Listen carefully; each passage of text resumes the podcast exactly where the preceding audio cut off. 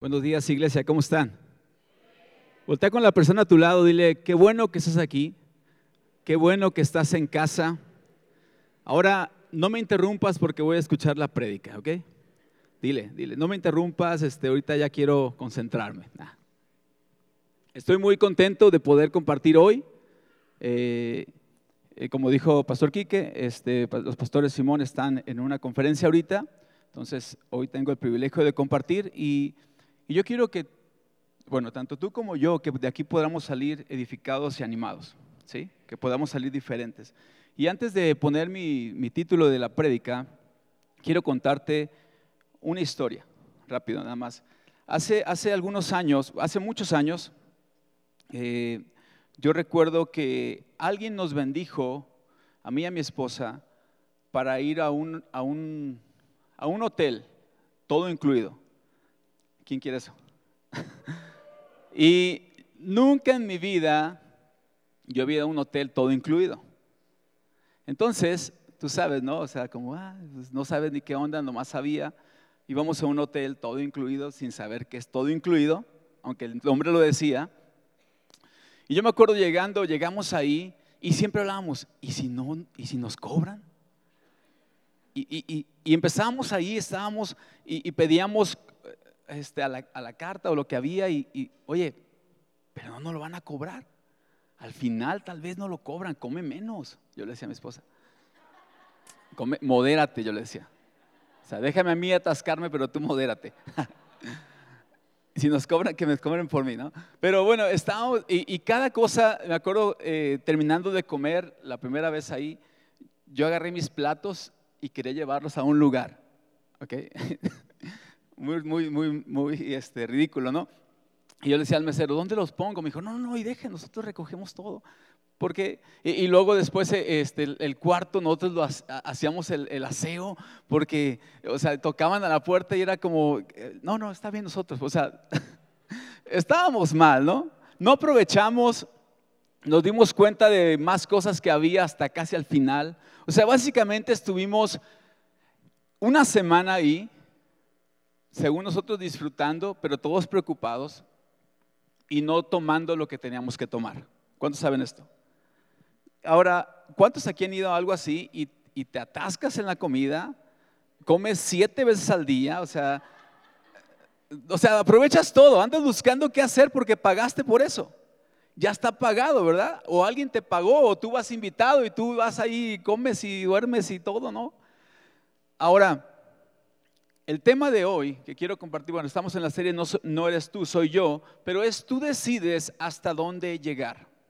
Ese es el tema de hoy.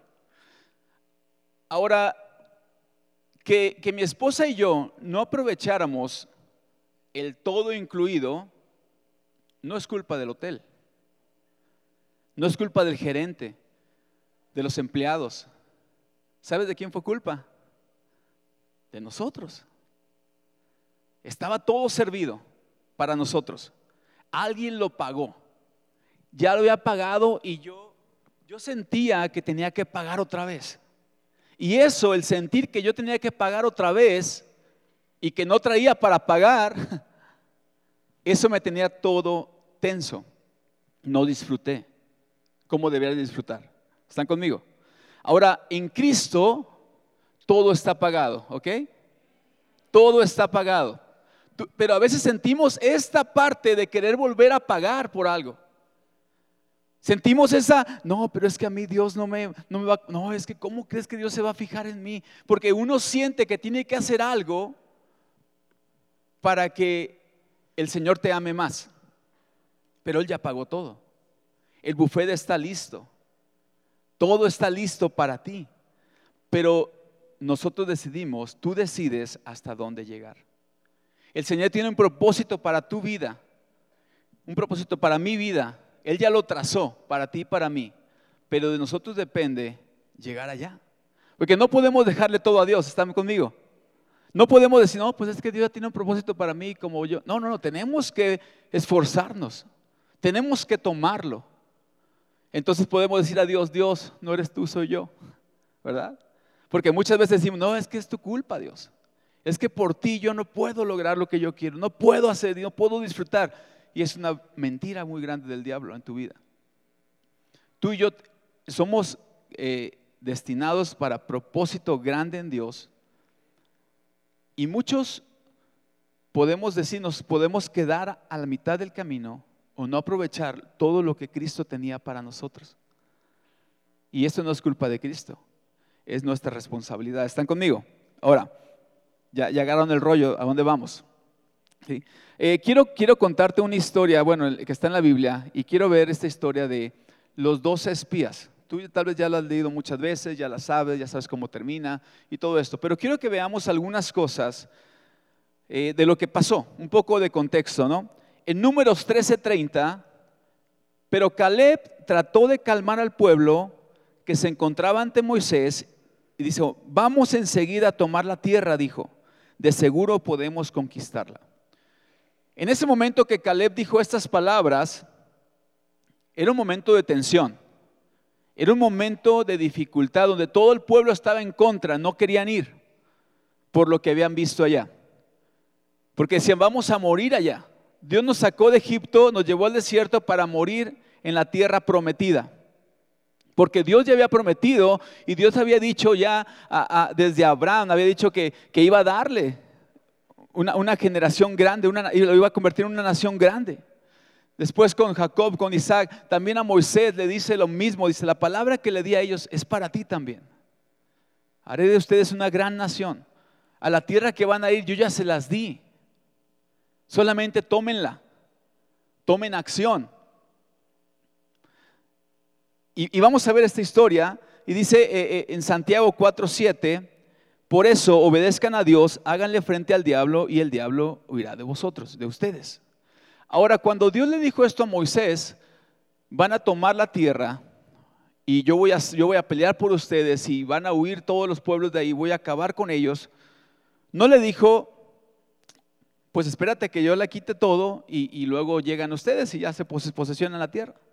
No, tenían que pelear. Aunque el Señor iba a pelear por ellos, ellos tenían que avanzar, tenían que llegar. ¿Están conmigo?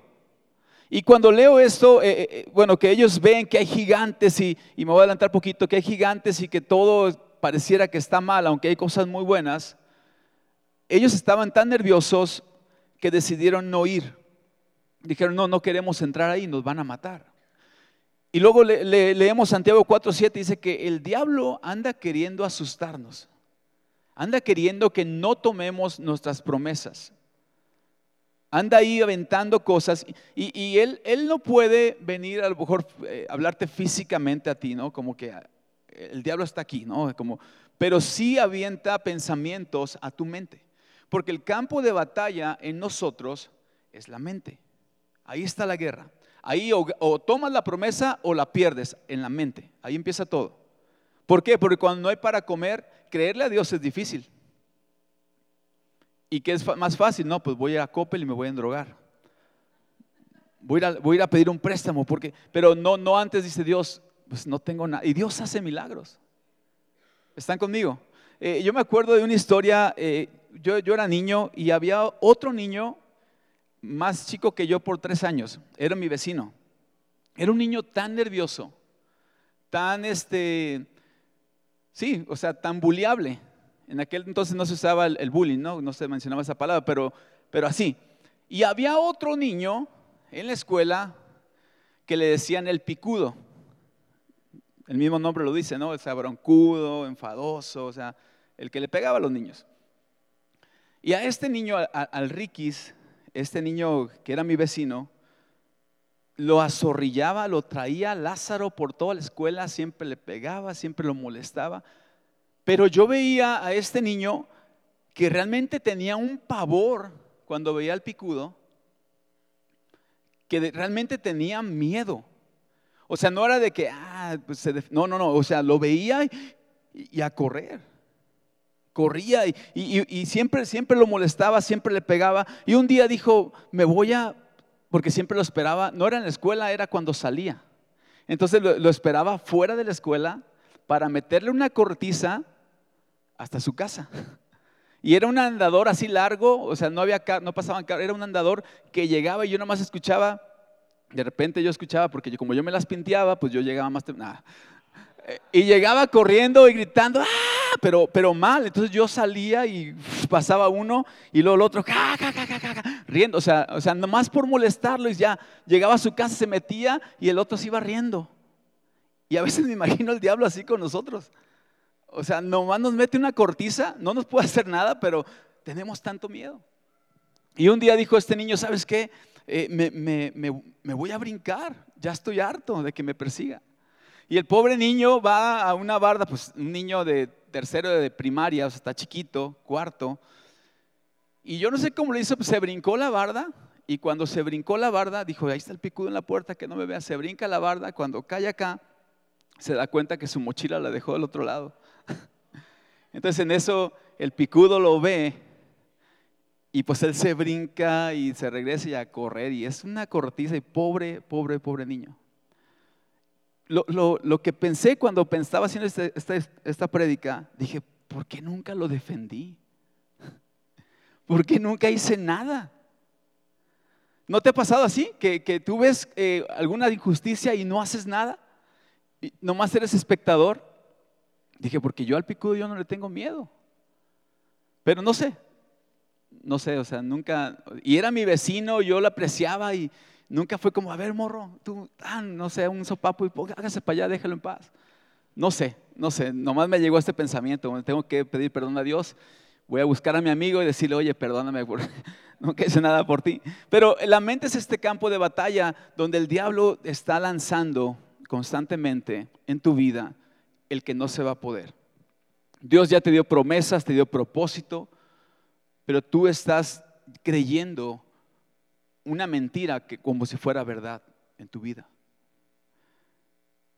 Ahora, no puedes evitar eh, que, pájaros vuelen alrededor de tu mente o pensamientos lleguen a tu mente, no puedes evitarlo. Pero sí puedes evitar que esos pájaros o esos pensamientos hagan nido en tu cabeza. Y, tenemos autoridad para poder reprender en el nombre de Jesús. Dice, háganle frente al diablo y el diablo se pondrá más rudo. No, huirá. Huirá. Y, el pueblo de Israel estaba en este momento donde vio al enemigo y ellos huían. No tenían miedo. Aunque Dios ya les había dicho la palabra, la promesa, que Él iba a estar con ellos, que Él les iba a ayudar, ellos vieron el milagro de cómo de las plagas, de, cómo salieron de Egipto, de cómo abrió Dios el mar rojo. O sea, todo esto, ellos lo vieron. Este era esa generación que vio esos milagros y entrar a la tierra prometida no creían. ¿Están conmigo? ¿Quién aquí ahora ha visto milagros? Y aunque ha visto milagros, a veces no creemos. Somos igual que el pueblo. De Yo creo que esa historia decimos, el pueblo de Israel, qué necios, qué tercos. Somos igual, hermano. Voltea con alguien y dile, eres igual tú. No te pongas acá, eres igual. Ahora, vamos a ver algo que, que me llama mucho la atención.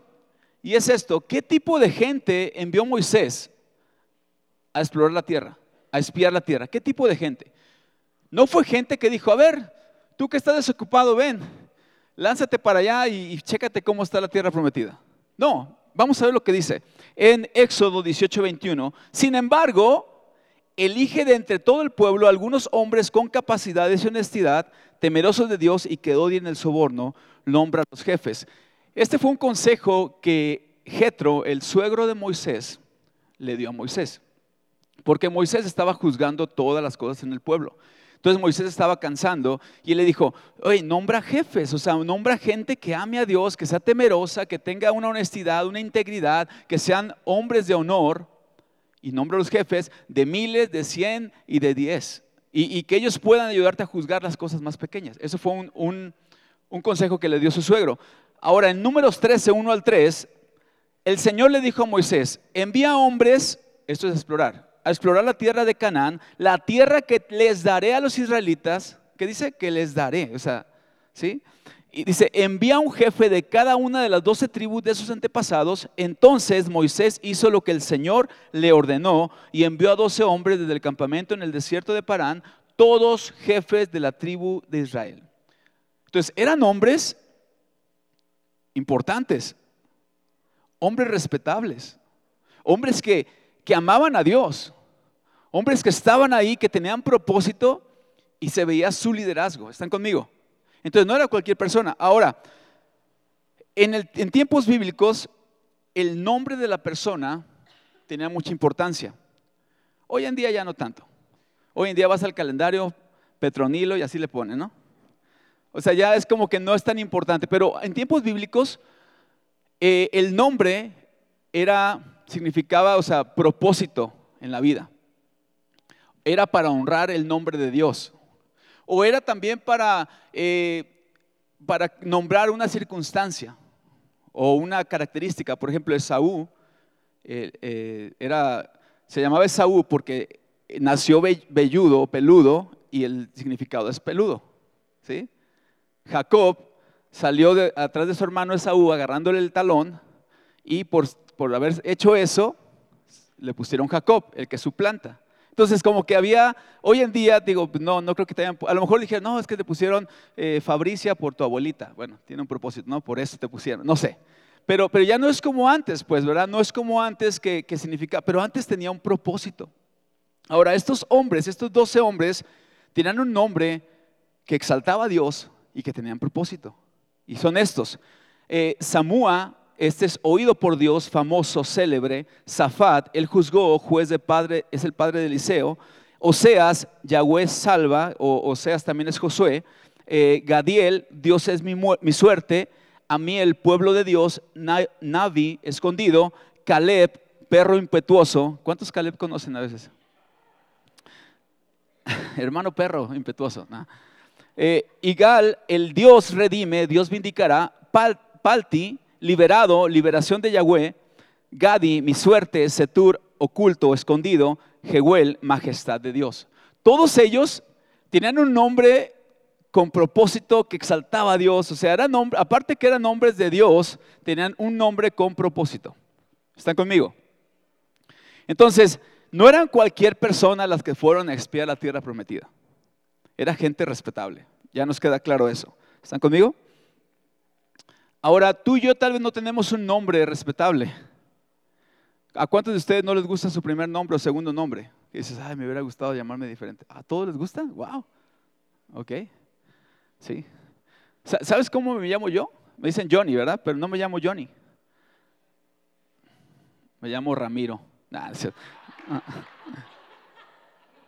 No, me llamo Jonathan Obed. Nadie va a conocer. No me gustan tanto mis nombres, me gusta más Johnny. Ah.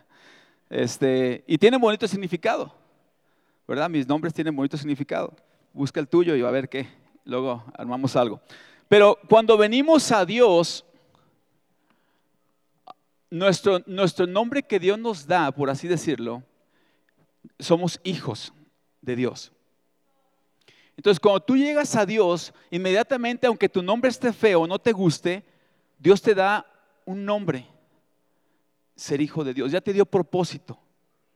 La Biblia también dice que Él, tiene un nombre para nosotros, Él nos va a dar un nombre.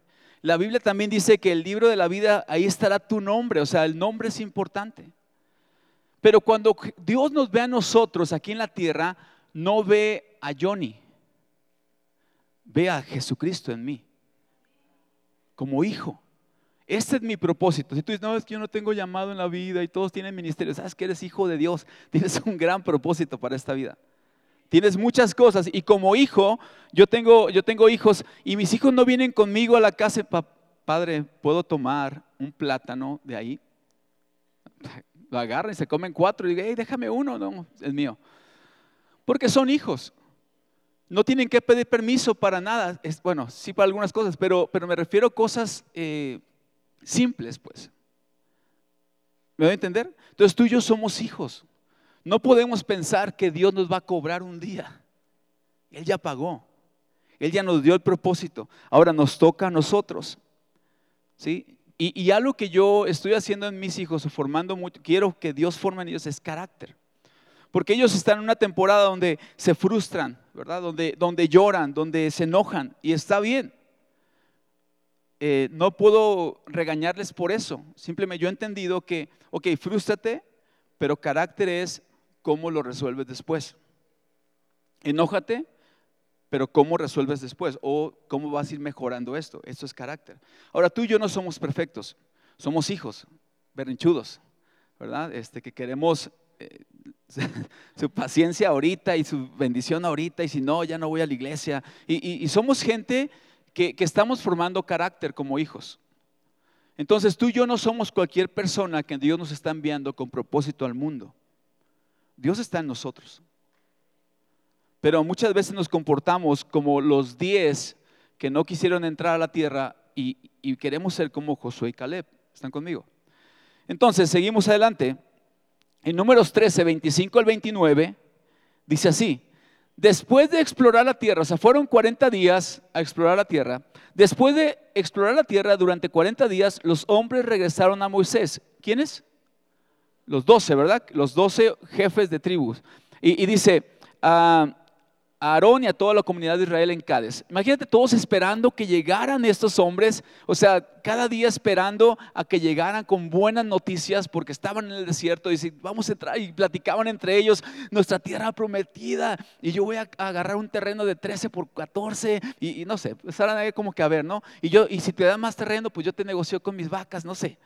Estaban emocionados porque tenían una palabra, una promesa. Llegan estos hombres a con ellos Dice, en el desierto de Parán informaron a toda la comunidad lo que vieron y les mostraron los frutos. Ahora, cuando dice que le mostraron los frutos, otra parte en la Biblia dice que cuando andaban explorando la tierra, y se, encontraron un racimo, o agarraron más bien un racimo de uvas, que tenían que ponerlo en un palo y cargarlo entre dos. Ahora imagínate, eh, yo no sé si la uva, porque podemos pensar, la uva estaba gigantesca no sé si más que gigantesca, más bien tenía demasiadas uvas. Y era un racimo tan bendecido. Y, dice que entre dos tenían que cargar, y eso es lo que llevaron y dijeron, miren, esto es el fruto que hay. Ahora, ¿cuántos han ido al agropecuario? ¿Y cuántos les gusta elegir un buen fruto? No agarras la manzana que está toda pachichida, agarras la manzana que yo me he enseñado porque yo voy ahí a hacer compras. Yo ya conozco el agropecuario, o sea, yo me siento en mi mundo, me fajo la camisa hasta acá, o sea, yo ya con un paliacate, voy saludando a todos. Y ya conozco ahí y, me he enseñado más ahora aquí a, elegir buen fruto. Antes podía, mi esposa me mandaba por algo y todo feo, así. Ya aprendido. Porque ya tengo contactos en el agropecuario, pues. Y dice, este fue el informe que dieron a Moisés. Entramos en la tierra a la cual nos enviaste a explorar y en verdad es un país sobreabundante, una tierra donde fluye leche y miel. Dice, aquí está la clase de fruto que allí producen. Sin embargo, dice, el pueblo que le que le habita es poderoso y sus ciudades son grandes y fortificadas. Hasta vimos gigantes allí, los descendientes de Anac. Los amalecitas viven en el, Negev y los hititas, los jebuseos, los amorreos viven en la zona montañosa. Los cananeos viven a lo largo de la costa del mar Mediterráneo y a lo largo del valle del Jordán. Ahí ya se puso medio tenso ya.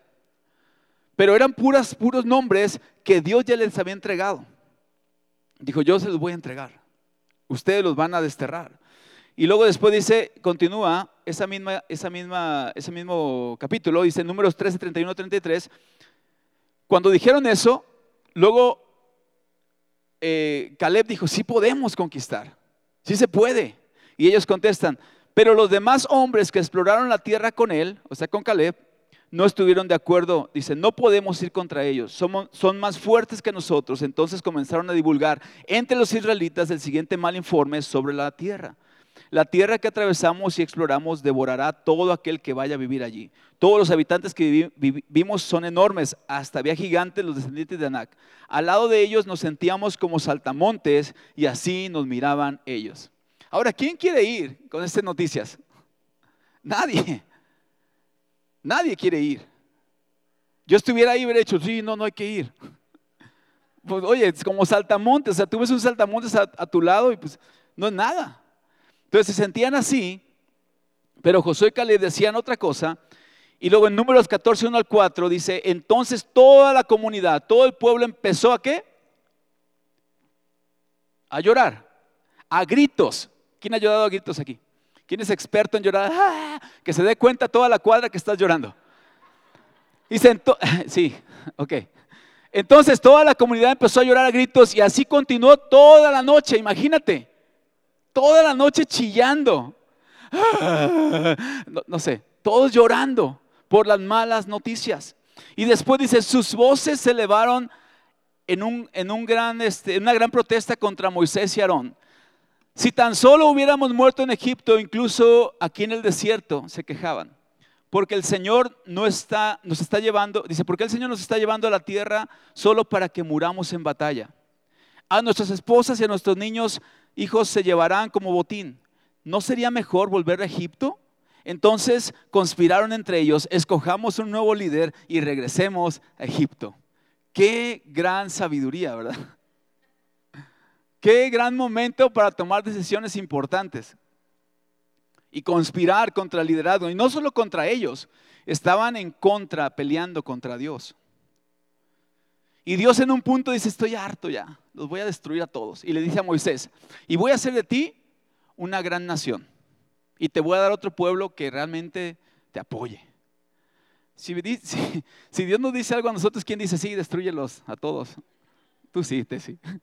Destruyelos a todos y dame lo que tienes que darme, ¿verdad? Yo tomo lo que me pertenece. Pero Moisés dijo, no, Dios, dale chance, ¿cómo vas a poder destruirlos para que todos los pueblos digan que tú los mataste, que los sacaste con un milagro y los mataste? No, no, no, no, espérate. dijo, ok, está bien. Y esta es nuestra vida como cristianos. Siempre estamos quejándonos, Siempre estamos, y es por eso que el tema es, tú decides hasta dónde llegar. O, te quejas, o, sigues avanzando. O le crees a Dios, porque lo que ellos vieron, los, los 12 vieron lo mismo. Pero 10 vieron una cosa y los otros dos vieron otra cosa. Hubiera sido más fácil si decimos, y 10 dieron buenas noticias que dice podía y dos dijeron que no. ¿Qué hubiéramos hecho? Pues vamos, son diez diciendo, pero eran diez diciendo algo negativo, no creyendo. Y tú y yo muchas veces no creemos a las promesas de Dios porque vemos el gigante, porque vemos el problema, porque vemos la circunstancia, lo que nos rodea en ese momento y decimos, no, no se puede, aunque Dios ya dijo que sí. Y es más fuerte en ese momento creer a la circunstancia que creerle a lo que Dios está diciendo. Y, yo no juzgo al pueblo, ¿verdad? Porque tal vez seríamos, ahí estaríamos entre los diez. Pero había algo en nosotros dos, o sea, ¿por qué? Si vieron lo mismo, ¿por qué traían otra actitud? Dice, entonces estos hombres, estos diez ya habían perdido la batalla en su mente, solamente con lo que vieron. ¿sí? Y muchas veces nos pasa igual, perdemos la batalla en nuestra mente. Eh, hay una historia también de, o sea, quedamos sin esperanza, ¿no? Eh, hay una historia de, Pablo cuando, cuando naufraga y, dice esto, cuando, cuando ya perdieron toda esperanza, en Hechos 27, 15 y 20, los marineros no pudieron girar el barco ah, para hacerle frente al viento, así que eh, se dieron por vencidos y se dejaron llevar por la tormenta. La gran tempestad rugió durante muchos días, ocultó el sol y las estrellas, hasta que al final se perdió toda esperanza. Yo no sé si tú estás aquí, donde ya perdiste toda la esperanza. Pero si tú estás aquí con eso, el corazón de Dios es que vuelvas a confiar, que vuelvas a tener fe en Él. Decir, ok, veo la circunstancia complicada, pero Señor, yo te voy a ver a ti. Es por eso que ponemos nuestros ojos en el autor y consumador de la fe, el campeón, Jesucristo, Solamente en Él, a pesar de todo lo que está pasando, voy puesto mis ojos en Él para llegar a la meta por mi premio. Porque si empezamos a voltear a lo que y perdemos de la meta que es Jesucristo, entonces empezamos a hundirnos como Pedro en el mar. Que estaba viendo a Jesús, creyó, avanzó, pero el ver todo lo que estaba pasando se hundió y nos pasa eso.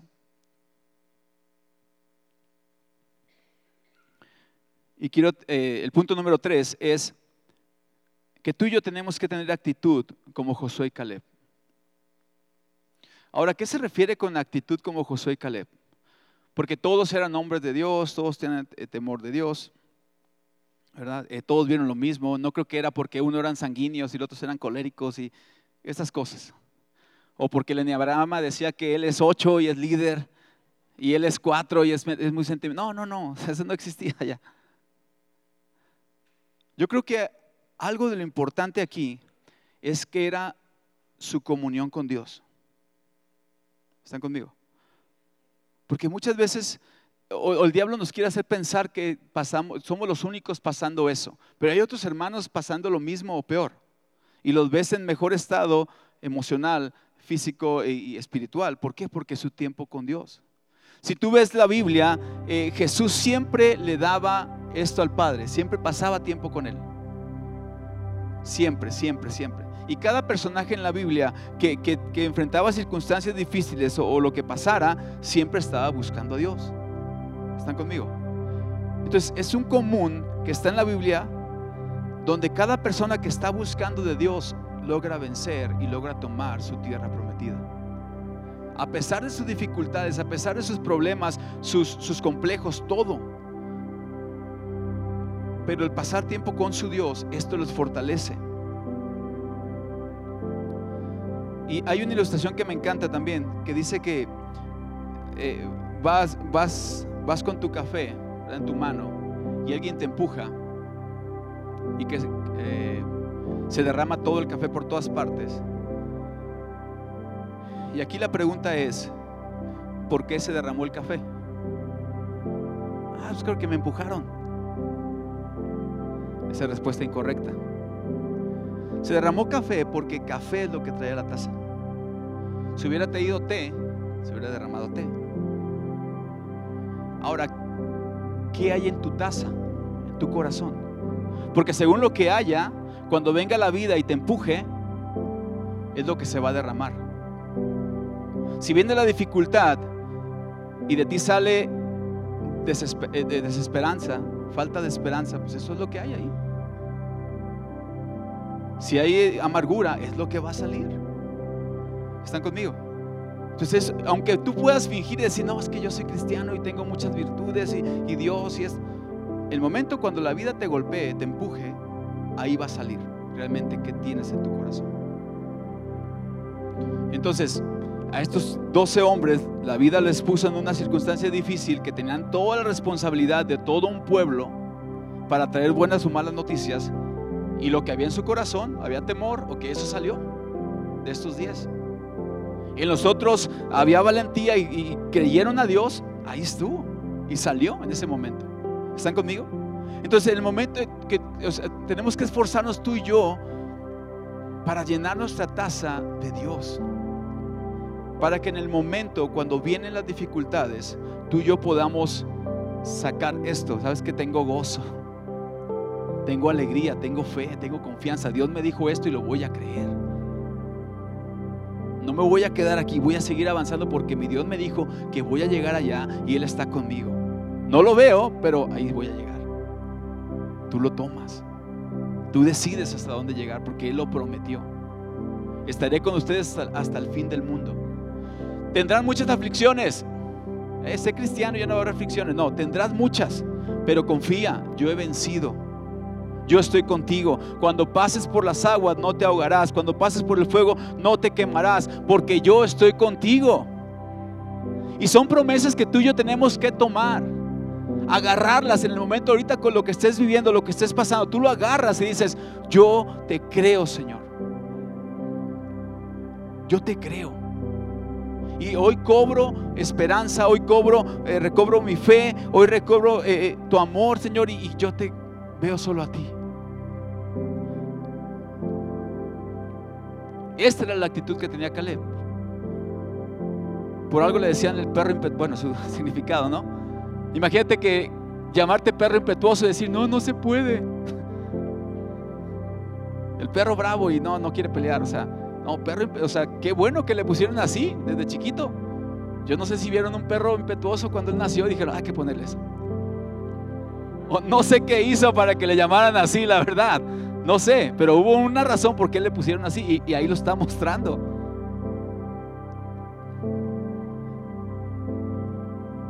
¿Quién dijo que perdieras tu esperanza? ¿Quién, te autorizó? ¿Quién nos, ¿Quién nos dejó? Ok, pierde esperanza en Dios ya. No hay remedio para esto. ¿Quién?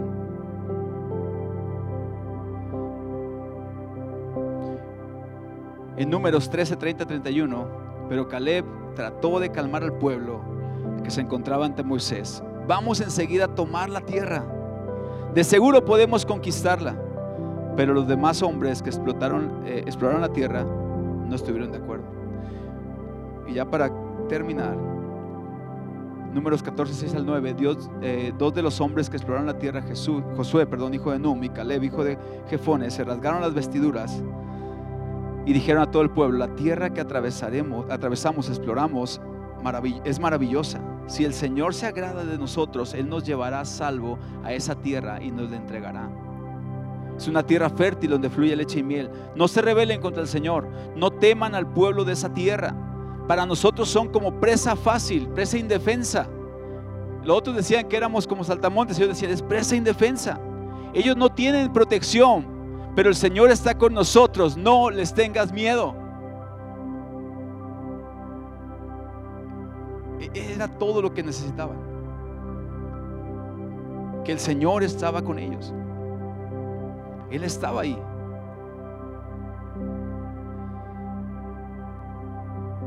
Y es bien interesante porque después el pueblo, bueno, en ese momento querían apedrear a, Josué y Caleb. Y, Dios baja en su presencia en el tabernáculo y habla con Moisés y le dice, estoy cansado de ellos. ¿Y sabes qué? Ellos no van a entrar. Esos diez y todos los que están creyendo no van a entrar a la tierra prometida. Y, la, Biblia dice que después de eso vino una plaga sobre los días y murieron. Y después pasa el tiempo, los años ahí en el desierto y no entró ninguno de esos. Todos murieron en el desierto por no creerle a Dios. Gracias a Dios no estamos en esos tiempos, ¿verdad? Gracias a Dios que hay gracia hoy en día. Sin embargo, Caleb tiene una actitud diferente a los demás. Y quiero terminar con un verso. Eh, y con esto ya termino. Está el, el, último verso que te mandé, Surya. Josué 14 ah, dice: Yo tenía 40 años, eso está platicando eh, Josué, ¿no? Yo tenía 40 años cuando Moisés, siervo del Señor, me envió desde Cades, Barnea, a que explorara la tierra de Canaán. Eso es, ya pasó tiempo, ya estaban en la tierra prometida. Regresé y di un informe objetivo de lo que vi. Pero los hermanos que me acompañaron asustaron tanto al pueblo que nadie quería entrar en la tierra prometida. Por mi parte, seguí al Señor mi Dios con todo mi corazón. Hermano, por mi parte, hoy en día tienes que decir, por mi parte, yo voy a servir al Señor, voy a seguir al Señor con todo mi corazón. No importa lo que venga, no importa lo que esté atravesando, yo voy a servir a Dios con todo mi corazón. Voy a creerle a Él. Y Él está dando testimonio de, miren, lo logramos. Lo logramos, estamos en la tierra prometida. Y de mi parte, en ese momento, yo solamente quise seguir a Dios. Amén. Te voy a animar que te pongas de pie y, levantes tus manos. Y puedes decir a Dios esto, Señor, por mi parte yo te quiero seguir. Señor, perdóname por todo el temor que me invade a veces. La incredulidad de mi corazón, Señor.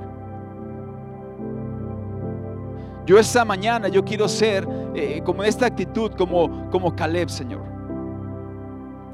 Como Josué que creyeron a pesar de las circunstancias, a pesar de, lo que estaba pasando a, su alrededor. Señor, yo quiero hacer esto. A pesar de la enfermedad, a pesar de la necesidad, a pesar del disgusto, Señor, yo quiero seguirte a ti. Yo quiero servirte a ti, Señor, con todo mi corazón. Tú has prometido cosas grandes para mí, Señor, y esta mañana yo quiero tomarlo, Señor. Yo quiero llegar hasta donde tú quieres que yo llegue. Yo quiero avanzar en esta vida hasta donde tú me quieras llevar, Señor. Que mi espíritu, que mi alma recobre esperanza, Señor. Que recobre la fe. Y si tengo un poco, dame más, Dios. Yo quiero creerte por más. Que el enemigo no venga a asustarme, no venga a perseguirme y hacerme huir, Señor. Más bien yo hacerle frente y que Él huya de mí, Padre, porque tú estás conmigo. Porque tú lo has prometido. Gracias te damos, Señor. Gracias te damos, Padre, por lo bueno que tú eres, Padre. Dile, entra en mi corazón. Lléname. Sé mi Salvador, Señor. Sé mi único Dios. Sálvame, rescátame. Cambia mi manera de pensar, Dios, que de hoy en adelante yo sea una nueva criatura para ti. Y yo oro por mis hermanos, Señor. Cualquier petición que ellos tienen, que tú la conoces, Padre, porque tú conoces todo en lo secreto también, Señor. Yo oro, Padre, que tú traigas fe, amor, esperanza, confianza, gozos, Dios en la, desesperación, alegría en la tristeza, Dios. En el nombre de Cristo Jesús, gracias por esta iglesia hermosa, Padre. Bendícelos y llénales en el nombre de Jesús. Amén y amén. Dale un fuerte aplauso a Dios, ¿no?